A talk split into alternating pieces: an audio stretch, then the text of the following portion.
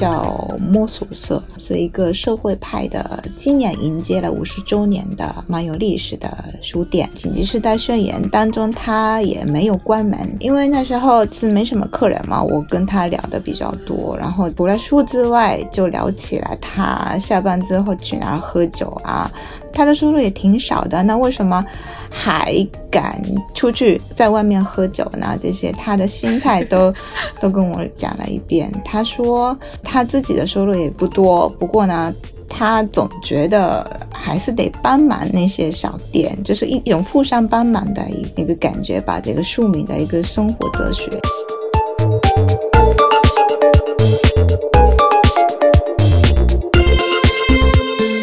森田中昭在那个《知的资本论》里面，他有写到的那句话嘛？他说，书店的问题就在于，书店是卖书的，因为有价值的并不是一本书它本身的这个定价所决定的，而是包含在书中的这种想法，它是用“提案”这个词来概括的。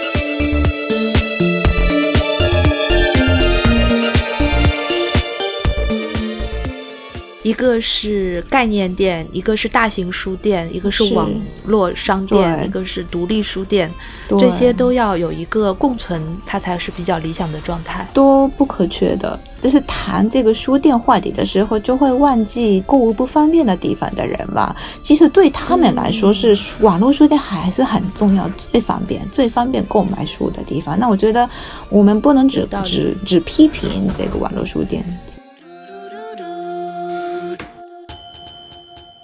大家好，我是于适，我是跳岛的新任主播，我是一个翻译，然后也写自己的作品。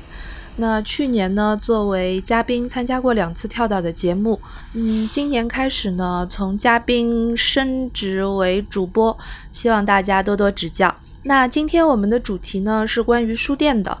我们要探讨一个比较残酷的问题，就是爱书店的人真的是爱书的吗？爱书店的人，或者是爱书的人，对于书店未来的发展会起到一个什么样的作用？然后又担负着什么样的一个责任呢？这样的一个话题呢，在疫情后的这个时代显得特别的重要。所以呢，我们今天是请来了对于书店这个话题特别有研究的作家吉井忍。吉井老师，要不要先跟大家打一声招呼？大家好，我是吉井忍，是呃一个日籍华文作家，之前写过三本书，呃《四季便当》和《四季便当二》，还有《东京本物》，是关于东京大概十个呃书业相关的人的采访集。那目前也是我现在住在东京，嗯，也还在继续中文写作。就是我最近一直在看那个你的新书，就是《四季便当二》嘛。嗯，这本书好像是在疫情期间完成的。啊，对，是的。之前就一直想做，不过就是因为有很多事情采访呀、其他工作什么都没机会就推进。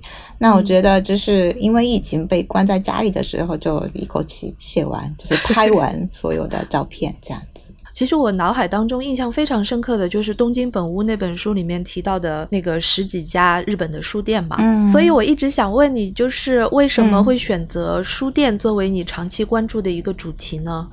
嗯，就有很多背景吧，就比如说我这个书店相关的采访，就是从在《城市画报》上面就是介绍了大概四家东京的书店。哎，很多年前了，我从那时候就开始觉得，哎，跟书店的老板的对话其实也是蛮好玩的。他们是除了书之外，他们还是蛮关注社会的现象啊，或者周围的生活状态啊什么的。我觉得这个还蛮好玩的，所以我一直很想继续做这方面的采访，然后就是做长期的观察。那所以呢，之后就做了大概就是几年的观察和交流之后，就写出了这本书。这个另外一个社会背景是，可能是当时没有特别想那么多，不过现在回想起来，也是有这样子的背景的。是当时到现在也是吧，就是还是很多人。嗯，在日本也是，在中国也是，大家都还是蛮关注自己的这个生活品质吧。那不过我们往往是这个生活品质，就是以为是等于是呃经济条件比较好，或者说住的房间就是多么好啊等等。不过有时候我就觉得生活品质。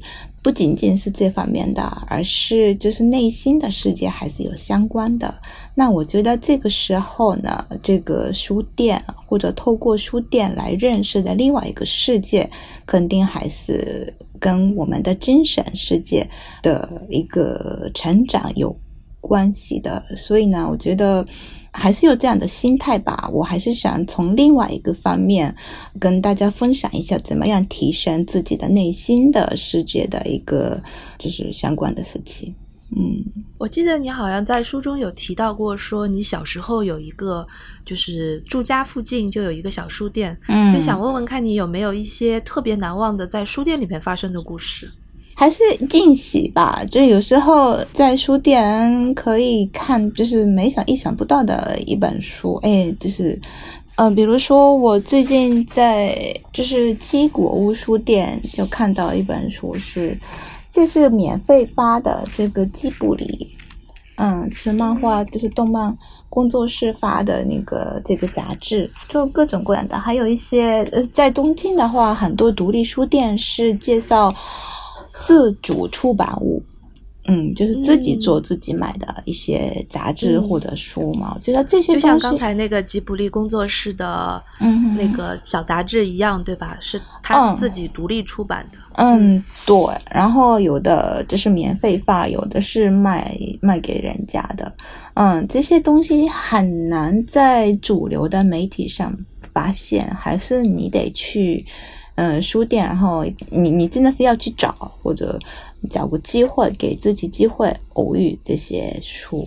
之前我们做这个选题的时候，跟一个编辑聊起来，就是跟书店的故事。嗯，他说他小的时候家里附近有一条街都是卖，其实都是卖盗版书的。嗯，但是虽然是在那样一个盗版书的世界里面，嗯，他还是第一次看到了世界名著。嗯，呃，西方的一些经典的著作，他就是这样走上了文学道路，然后变成了一个编辑的。嗯，我觉得像这样的一些故事，特别特别能够说明书店对于我们这个精神世界来讲是是有着很大的作用的。嗯，对，是的。我在北京的时候有一个外国朋友，他的中文也是挺好的。那他看的时候，好像几乎都。都是盗版书，不过他的这个阅读能力是非常好的，蛮有意思的。对，是，嗯，阅读能力是说在盗版书书店里面就可以把一本书看完吗？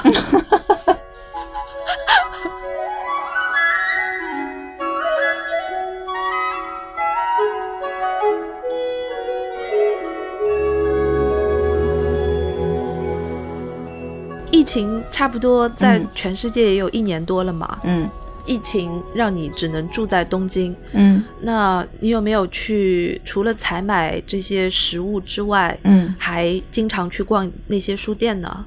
呃，就是去年四月份在东京发布紧急事态宣言的时候，很多人就不敢出门嘛。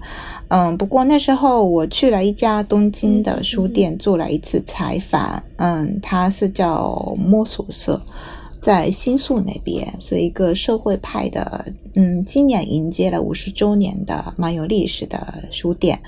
那他们，他这个你在东京本屋里面有写到的，对吧？啊，对对，这个书店，对，嗯，他一直很担心自己能不能熬到，就是这个二零二零年，就是东京奥运那一年嘛，就是他终于就是熬到现在了，我还是蛮开心的。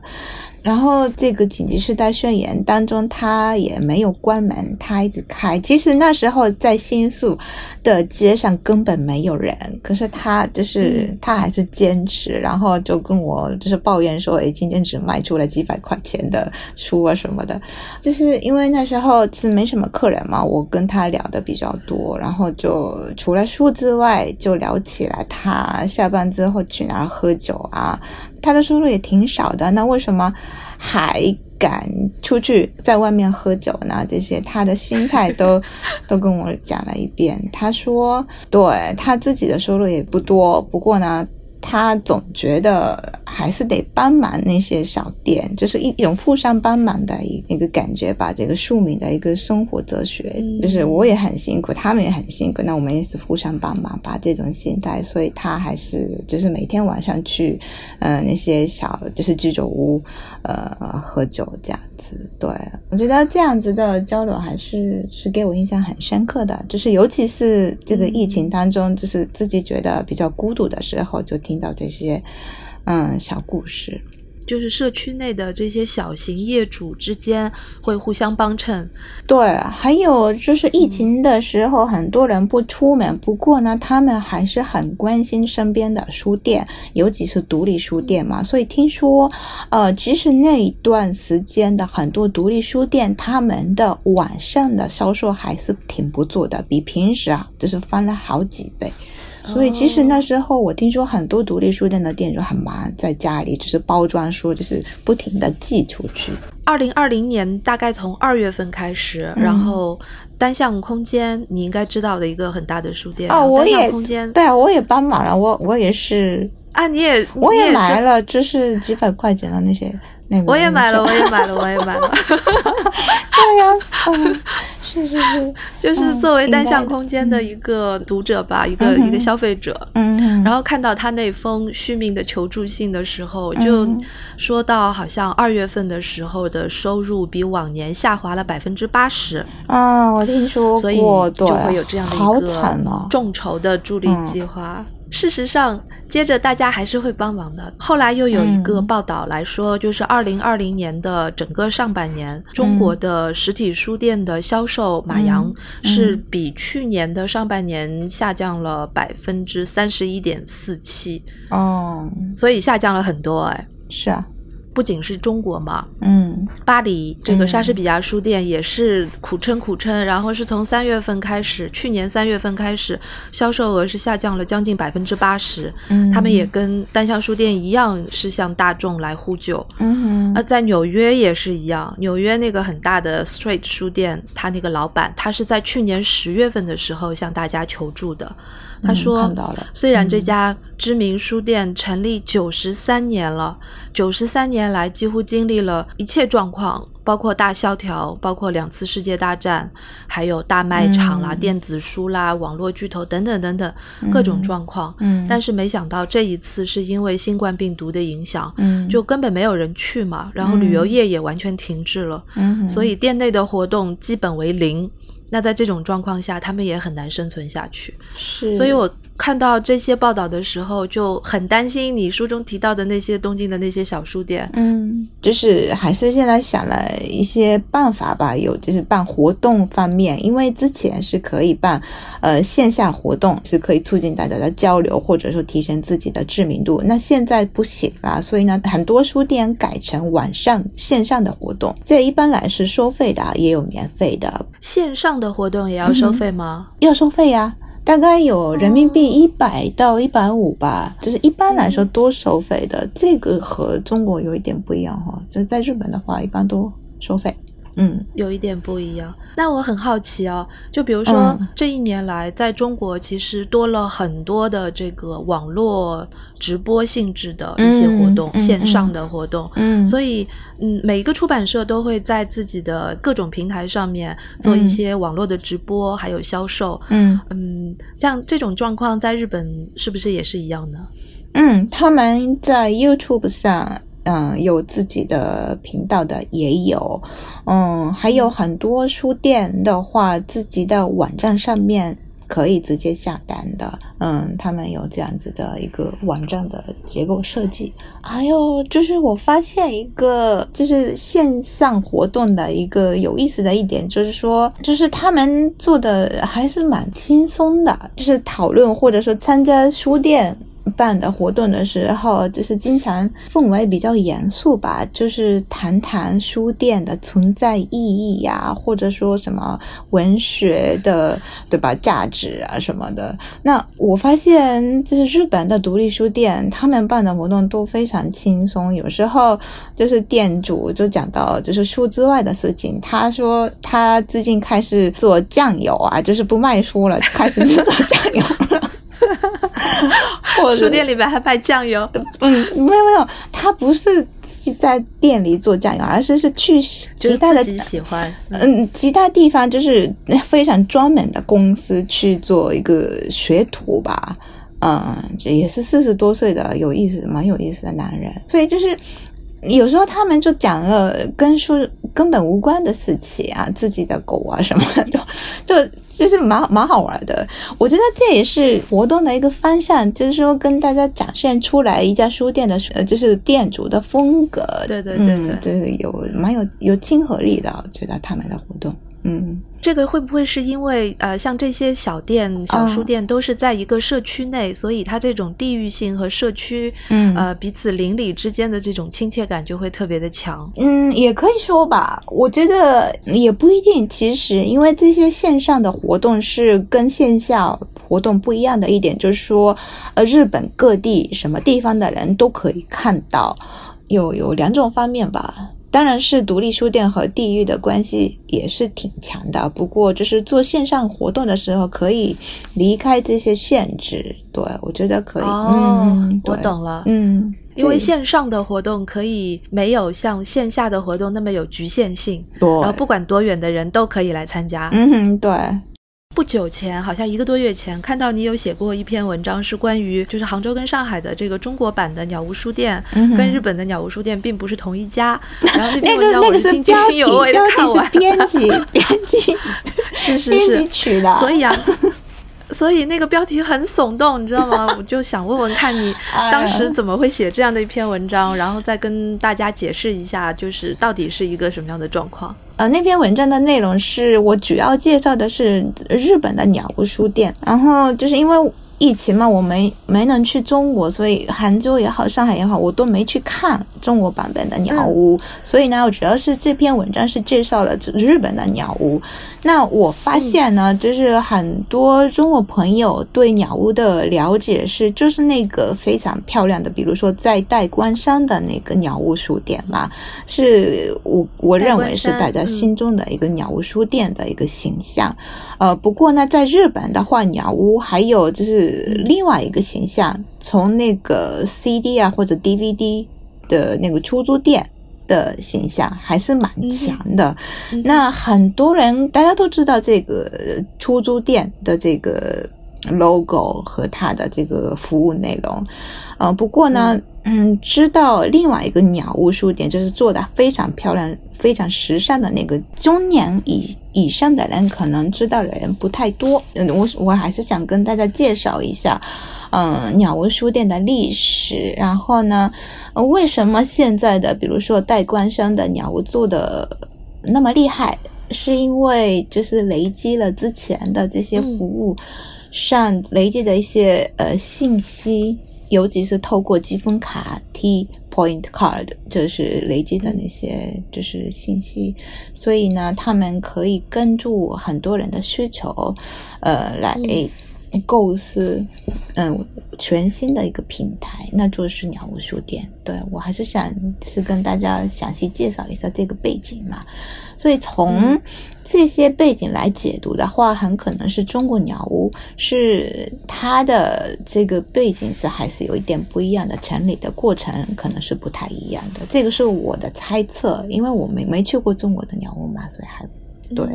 然后我还是想就是鼓励大家，就是说鸟屋书店也是特别好，不过还是就是对吧？就是还是对，就是还是不要忘记大家身边的比较小的。就是个人开的书店，对，这个是我的主张，了解那篇文章里面的，嗯。我还蛮感谢你写了那篇文章，因为距离我上一次去鸟屋书店也有一阵子了。就是在代官山的那家，我其实没有好好的逛，因为我不懂日语的话呢，很多的书你其实是看不进去的嘛。嗯哼。那后来我是去了台北的那家新开的那个鸟屋，在那个鸟屋书店，我度过了一个非常愉快的傍晚，嗯，几个小时的时间，在那个台北的鸟屋书店里面，我就感受到了完全。懂了，就是他的那个创始人，增田宗昭在书里面写的那种经营的想法跟生活提案的那种想法。嗯，就是在下面一楼的那个书的摆设区，你会看到所有的书不是按照呃通常意义上的类别来划分的，就是它上面还有一个非常大的一个餐饮空间，提供非常好吃的这个晚餐。所以我就索性在那边一个人吃了晚餐，而且鸟屋书店，而且鸟屋书店它有一个就是很很大方的策略，就是你可以随便在书店里面挑哪本书，可以在喝咖啡跟吃饭的时候放在手边看。哦，然后它那个餐饮区里面呢，就放了很多的餐饮类的书。嗯，结果我就津津有味的一边吃饭一边把一本关于烘焙面包和蛋糕的那本书给津津有味的看完了。哦，那本书也是属于就是如果是在普通的环境当中，我不可能从头到尾看完的一本。是，所以那次体验让我觉得啊，我好像终于明白了，就是增田中昭在那个《知的资本论》里面，他有写到的那句话嘛，他说书店的问题就在于书店是卖书的。这句话特别特别的妙，因为有价值的并不是，并不是一本书它本身的这个定价所决定的，而是包含在书中的这种这种想法，它是用提案这个词来概括嘛。嗯，所以卖的应该是书的内容，而不应该仅仅是一本书。所以，像很多的这种提倡生活方式类的书店，要提供书啦、文创类的产品啦，还有咖啡啦，包括餐点啦等等，应该也都是基于这样的一个想法吧。嗯嗯嗯，是。那我想问问看你，你是更喜欢那些有很漂亮的设计风格的书店呢，还是喜欢那种像你采访的那些冲绳的老书店，里面除了书什么都没有的？我我都喜欢啊，怎么说呢？就是，嗯，我我还是都喜欢。比如说，嗯，前两天去了东京日本桥那边的成品书店嘛，然后那边买了一本，就是一本一个英文原版书吧，嗯，那个是就是突然想买的，就是在那边就是看了介绍，然后旁边放的日文版。嗯，然后觉得这个内容很有意思，可是内容。这个日文版比较贵嘛，那原版书比较便宜，那我就买了原版书，然后就看看他们卖的艺术品啊、T 恤衫啊什么的，还蛮享受的。这样子就是从大的书店那边的话，可以获取更新的，就是更接近主流一点的这些信息嘛。这也是对我工作来说是还是蛮重要的。包括嗯，看看他们那边的杂志啊，就是观看他们的封面就可以学到很多。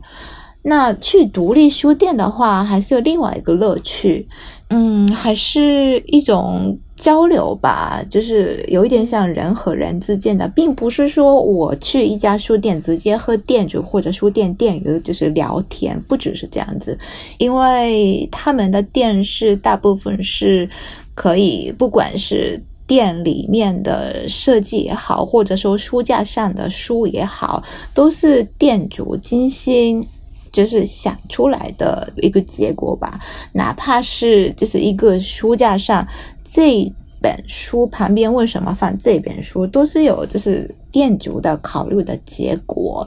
那你看他们那边就是卖什么书，就是一种跟店主的交流一样。这个后面他为什么就是进了这样的书？那为什么摆在这里？我看看这个就觉得。还是有一种深度的交流吧，所以呢，就是两个我都很喜欢。反正就是书店是一个非常有意思的地方。哎，你讲的这个交流很有意思，就是我记得你好像在采访松浦弥太郎，然后他有说到说他心目中一个完美的书店应该就像是肉铺、鱼店、花店一样，是老板自己亲手去选择进货，然后再亲手把东西卖出去。是，所以每一样商品，就比如说蔬菜是在哪里种的，然后这个鱼应该怎么料理，这些来龙去脉店主都说得出来。这应该就是刚才你说的那个交流的意思。四号，对你说的没错，我觉得有有同感。我想问问看，你在就是电商平台买书和在实体书店买书不一样的感受吧？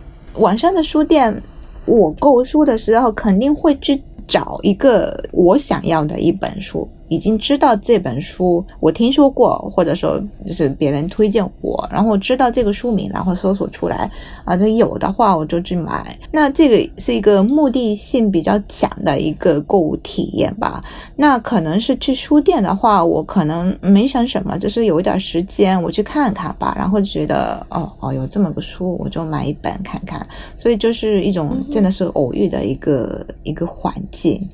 嗯，所以在日本的话都是定价嘛，定价制嘛书的，所以呢，就是没有哪一家更便宜这种这个比较的习惯。对，就是纯粹是一个体验或者说购买感受或者目的的一个差别。偶遇那本未知的书特别特别的重要，因为现在已经是电商啦、网店啦、电子书、有声书都已经很普及的。二零二一年了嘛，嗯，所以就是在书店里面偶遇到某一本书，会觉得更加的与众不同。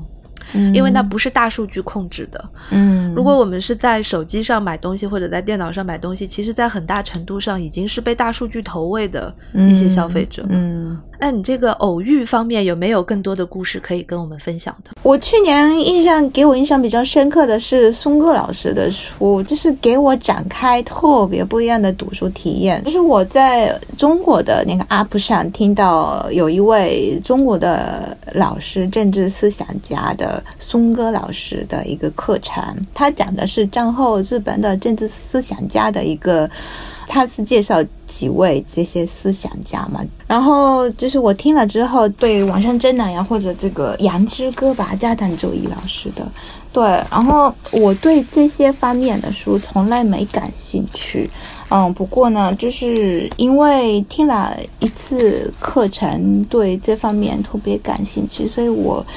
后来就看了小熊婴儿什么的，就是这方面的书看的比较多。所以有时候嘛，这个网络时代也是有个好处的，比如说你听了一次课程，你就可以自己找出很多就是相关的书籍。所以呢，我觉得这个疫情也是并不是对读书来说是就是不好的事情，也是可以给我们很多很多机会。嗯。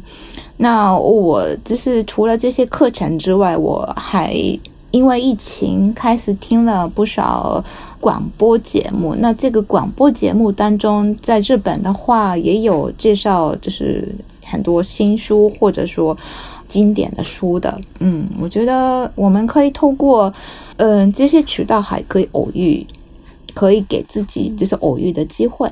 前两天在看一本叫《东京斗鱼录》。这本书，然后呢，他是专门是一个中国的留学生，一个学者，嗯，然后他在留学的时候呢，就一天到晚会去逛那个省保厅附近的一些老的旧书店，嗯，后来他就讲了很多关于那个地方的一些老书店的故事，嗯，然后我也看得津津有味，因为我发现就是从最早新文化运动的时候，像周作人啦、鲁迅啦、郭沫若啦这些老一辈的。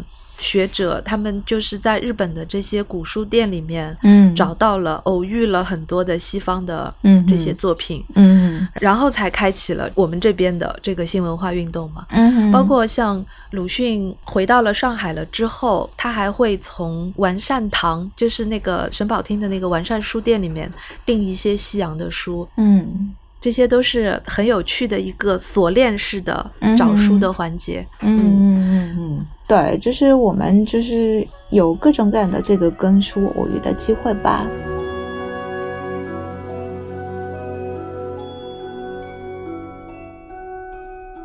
于是我想跟你介绍一个游戏，可以吗？好呀，电子游戏吗？不是，是和书有关的游戏。这个是也是从书店，呃相关的他们的线上活动。呃，学来的一个游戏，嗯，也是去年呃四五月份，日本东京就是还在这个疫情很严重的时候，有一场活动是有四个书店的店主，呃，东京啊、大阪啊、京都啊那些就是日本各地的书店店主，然后他们在一起，然后做一个游戏叫 Book Wolf。book 就是那个书嘛，然后 wolf 是狼，这个游戏是来自一个，就是另外一个游戏，是原来是叫做 What Wolf，就是谁是卧底这个意思。嗯，这个四个人之外，四个店书店店主之外，啊，还有另外一个主持人。这个游戏是这样子的，主持人给其中三个人提供一个书名。统一的一个书名，然后这个身上的一个人他是卧底，那他是不知道这个书名的。不过呢，主持人是给他一个，就是说，呃，一条信息比较简单的。然后呢，就是这样的情况之下，这四个人开始五分钟的聊天，就是必须聊这本书。然后呢，卧底是装自己知道这本书，然后参与。这个那个聊天，剩下三个人都不知道谁是卧底嘛，然后呢，也不知道卧底知道的信息是什么。啊，这样的情况之下，他们就开始这个聊天。比如说，嗯，有人说：“哦，我这本书我看过的，其实呢，不过这本书我就是长大之后才看的。不过从小知道这本书。”然后另外说：“哦，这这个封面很有名，我也我也是，就这个封面我知道很久。然后不过呢，就是长大之后才看的。”然后另外一个人说：“哦，大家就是海外文学，就是比较熟悉嘛，那就是我们聊聊这方面的事情嘛。”然后大家就聊这个。自己喜欢的海外文学啊什么的，然后就是就是有人就是突然问其他的人，其他的店主。哎，你是什么时候看这本书的？然后他说，我其实我小时候看了这本书，嗯，因为这是我两个姐姐，然后呢，就是他们喜欢看，所以我也看了这本书，嗯，不过呢，小时候有一点看不懂，虽然是看起来是给小孩看的，嗯，不过呢，就是还是长大之后才明白这本书，然后就是哦，对对对对对，然后呢，大概五就是聊了五分钟之后，他就这里好，到了五分钟了。呃，谁是卧底？然后三个人当中，如果指出谁是卧底，那这个卧底输了。不过呢，谁都没办法，就是指出就是谁是卧底的话，卧底就赢了。嗯，而且是如嗯，就是这个卧底可以指出这本书的书名的话，那就还是卧底赢了。所以就是一个图书版的狼人杀。嗯。那刚刚就是我刚刚讲的这个这个对话当中，你可以猜出来吗？是什么书？一个海外文学，然后畅销书，谁都知道，非常有名，然后看起来是小孩看的。我觉得应该是像，我我我我我知道，应该是卡洛斯的那本，对不对？啊，这个是小丸子。啊，是小王小丸子对，然后卧底只靠这个，这个是海外文学，就是非常畅销，就是只靠这这一条信息来参与这个聊天。我以为刚才那本是《爱丽丝漫游仙境》啊，对，也也会的，嗯，对，也是，也可能是不是？因为它也是很很古老，然后你要长大了才看懂，而且不一定长大了都能看得懂。嗯，对。所以我觉得还是我刚开始的时候说了嘛，就是说我们办活动的时候经常太高档了。可有时候我觉得嘛，告诉大家其实看书有另外一个就是有趣的，比如说你看书就是稍微多了一点，或者说看了基本的就是比较有名的书，就可以做这样的游戏了，就是也是蛮好玩的。我觉得这种就是轻松的风格当中，就是跟大家推广一个阅读。或者阅读的习惯也是一个办法，我觉得。原来在日本的书店的老板线上搞活动都在搞狼人杀，谢谢你告诉我们这个有趣的消息 啊！这个叫狼人杀吗？啊，对，在中国应该就是叫狼人杀。以前在之前有叫那个天黑请闭眼就是之类的猜的猜谁是杀手的游戏嘛？啊，对对对对对，类似类似。那后来啊，就是像那个《东京本屋》，你写完了之后，这么多年了，呃，你后来有过一些追踪的采访吗？他们现在都还好吗？他们都就是除了一家就是在羽田机场机场里面的书店之外，他们都非常对，非常好。我非常喜欢那个附近的书店呢。啊，对，那个对老先生嘛，嗯，还有他在机场里面开的书店，对。嗯，那个书店现在没有了，啊，然后不过它的本店本店还在，就是在机场附近的比较大的书店还在，不过机场里面的书店就就没有了。然后还有其他书店的话，比如说那呃，不是书店啊，一个一个人的出版社夏夜社的岛田先生，他现在算是红人吧，嗯，红人，嗯，真的，就是广播节目当中，我有时候他就是被采访的，而且他做的书都非常好，我经常买不到他做的新书。还有，我想问那个森港书店还好不好？因为他每周会推一个新的，每周只推一本书的。嗯，他老样子吧，就挺好的呀。嗯，他疫情期间有有做一些什么特别的活动吗？或者推出一些特别的艺术家作品？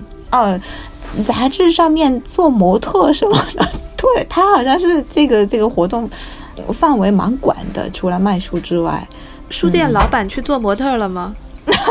对啊，他呃手表吧，好像是，哦，嗯，是是。不，错，去做不错不错。去，做代言了。嗯，还有他对什么建筑方面的知识还是蛮多的，有时候在杂志上写文章什么的，嗯。所以我想问一下你一个比较厉害的问题哈，就是假如有一家你喜欢的书店，因为经营不下去了，关店了，你会有负罪感吗？或者觉得自己也负有一点责任，因为没有作为一个消费者帮到他？啊，这这我好像你知道吗？嗯，我会有这样的想法、哎真的吗？真的你。活得太辛苦了，我觉得。你呃是吗？对一种是的对，因为嗯就是比如说，我们现在都已经习惯在网上买书了，然后也觉得很方便。然后，嗯你比如说，我今天突然想看什么书了，我当场就在网上订了。嗯然后，其实这个订书的过程虽然很方便，但事实上就减少了我在他的店里面的消费。哦，是这个意思啊。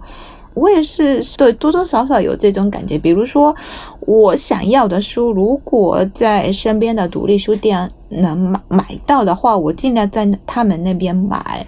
不过有时候就是有些书就是嗯资料性的，我还是在网上就是下单比较方便。那我我就我就还是直接在网上书店。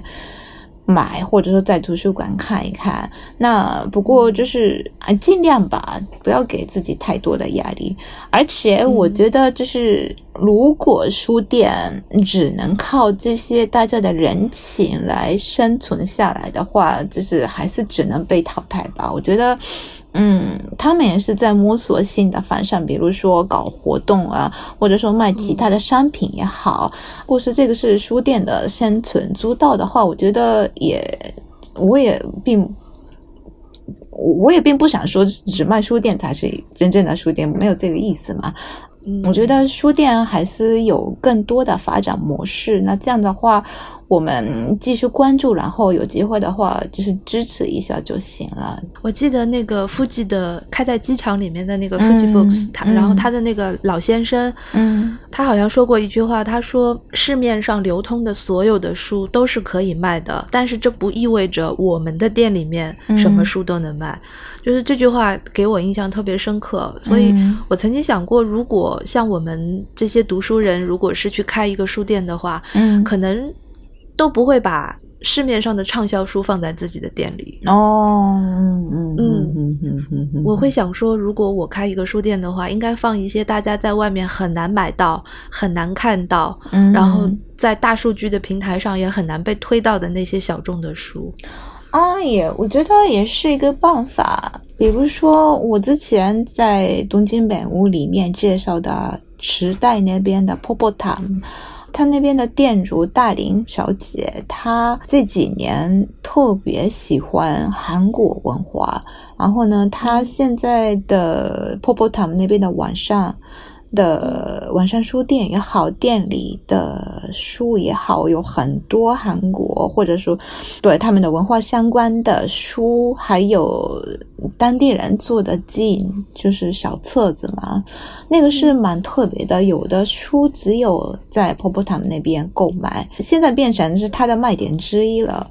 嗯，OK，嗯，所以我觉得就是也是透过大龄小姐自己的兴趣和自己的努力来开拓的一个路线吧。我觉得这也是独立书店才能做的一个方式，因为大的书店他们的动作总是比较慢一点嘛。那独立书店的话，就靠店主的直觉，或者说，嗯，他的兴趣可以开拓新的方向。嗯，我觉得这个是也是独立书店的一个。嗯，比较好的特点，特点对。我有记得这个大林小姐，她好像以前有开玩笑说过，嗯，会把自己的书店以后开成一个 snack 的酒吧，是吧？这很厉害哦，她现在已经做成这个样子了，真的。一个传播韩国文化的一个妈妈桑。嗯，而且真的，她的店已经改成有那个酒吧模式了，只是因为疫情，就是没有之前开始这个服务。嗯，真的，那个。书店加咖啡这个模式已经已经很普遍了，对不对？然后书店加酒吧的这个模式，我觉得很值得期待。对，我觉得，而且大林小姐真的很会做妈妈桑，我觉得这个 就可以就是让让让客人喝酒，然后让他们聊天。我觉得这个她有这个天赋，蛮合适的。所以我非常期待疫情过去之后，她的书店会怎么样子的。嗯，他们已经有那边有一个吧台啊，什么可以喝酒的地方。下次去东京一定要去拜访一下。啊，一定要，一定要！书店和酒吧结合起来的一个，是是是是是，很好玩。我就觉得，嗯，书店是一个永远谈不完的一个话题。嗯，就是有的人心目当中的这个书店，其实是有很大的乡愁的。我说乡愁，你听得懂吗？听不懂。嗯，就是。就是有一种怀旧的感觉，像怀，嗯哼，嗯，有一个怀旧的感觉，好像是很存在于自己的回忆当中的很重要的一个部分。有的人反而是会觉得说，书店是一个很社交的环境，就像你说的大林小姐的店，嗨，就想问问看，你说你作为一个对吧？我们都是一个读者，然后消费者，然后又是一个作者。又是一个图书的制造者吧，应该这么说。作为一个图书的制造者，你对于书店未来的期待是什么样子的？嗯，还是多保持多样化吧。我觉得，就是如果只有网络书店或者大的书店的话，就是。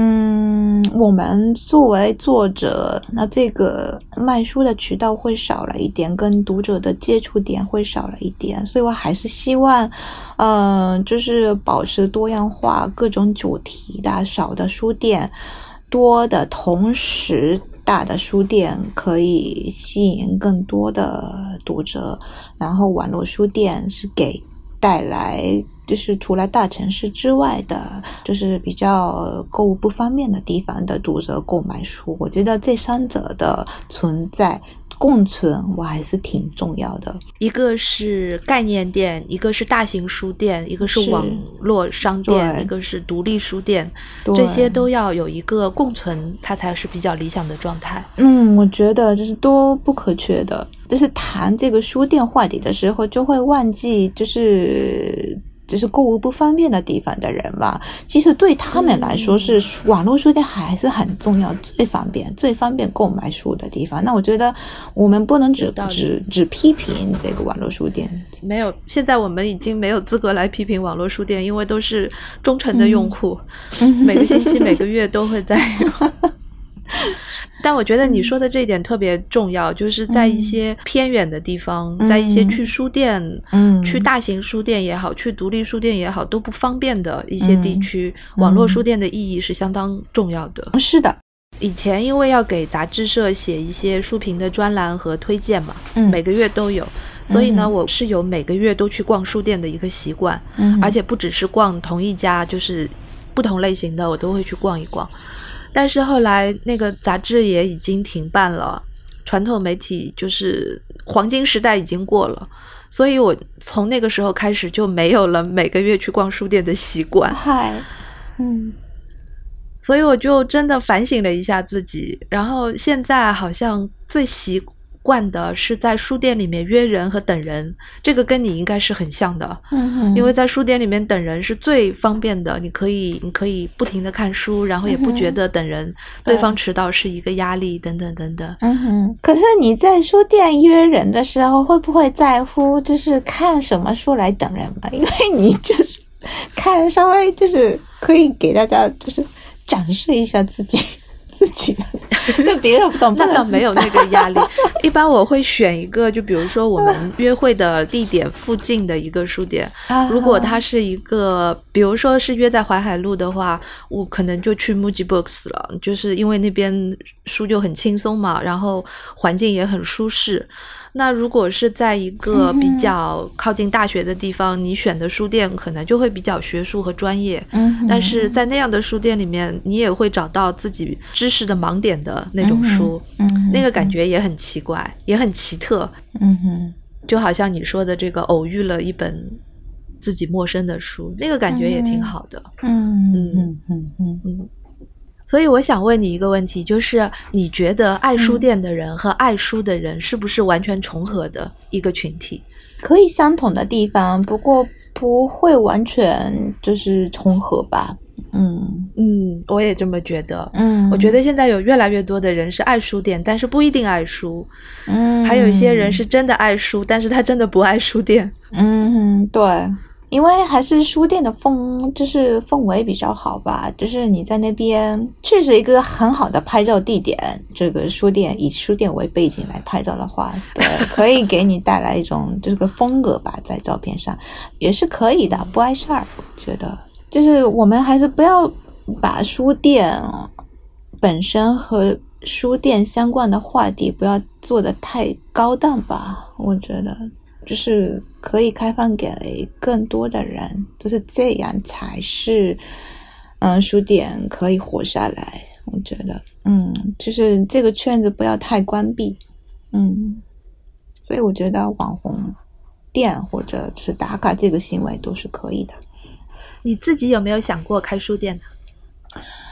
哦，其实有呢，就是有有一次、就是，真的有吗？真的真的，就是而且是去年，就是因为呢，就是我家附近有一家小店，就是面店嘛，嗯，然后呢，嗯这个面店的老板他不想做了。就是因为疫情啊什么的，然后呢，他说他想开那个卡拉 OK 店在别的地方，然后这现在的这个地方就不是，就是我他他不想做了，然后我就啊这个地方特别好，然后就是跟地铁的出口就没没走几步，然后我觉得这个地方特别好，口很好。嗯，对对对，然后就是租金也不贵啊，虽然这个店面特别小，不过小也不错吧。我就想就是有点想开试一试。后来呢，这个老板就是又改了想法，还是做做继续 做继续卖面好了，因为是现在疫情太严重了，卡拉 OK 店根本开不。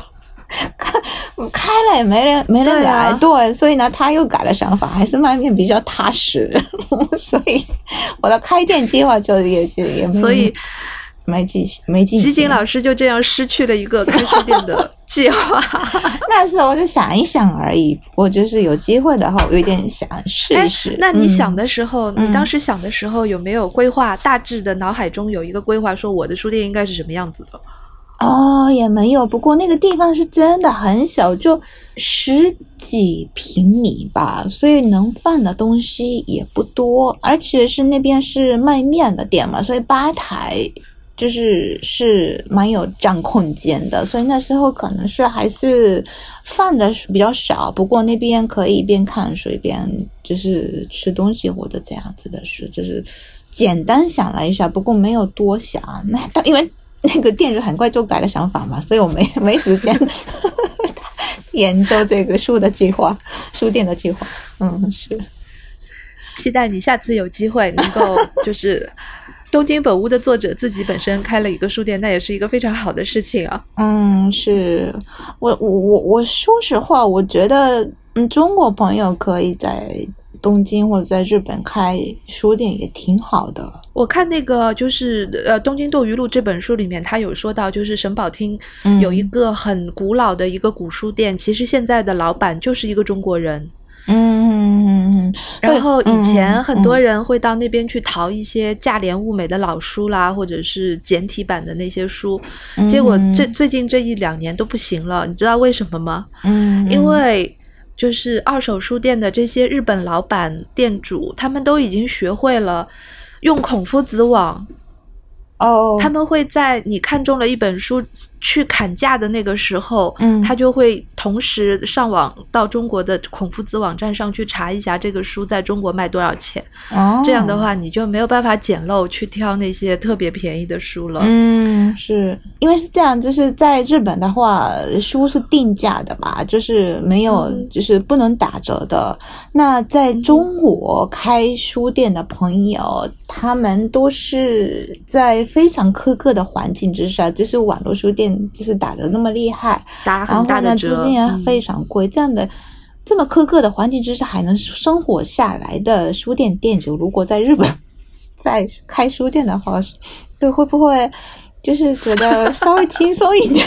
我甚至觉我真的就是 就是特别佩服中国的独立书店店主，他们真的很有毅力的。如果他们用这个毅力来日本开书店的，会不会 会不会特别有意思的一个事情？嗯。你在中国有跟哪些独立书店的老板好好的做过采访、常聊过吗？啊，就是采访倒没有，不过就是做活动的时候，嗯，就是刘老师就是那个万盛书园的啊，还有嗯那个先锋书店的钱老板，呃，对，还有这个苏州啊，都是各地有交流。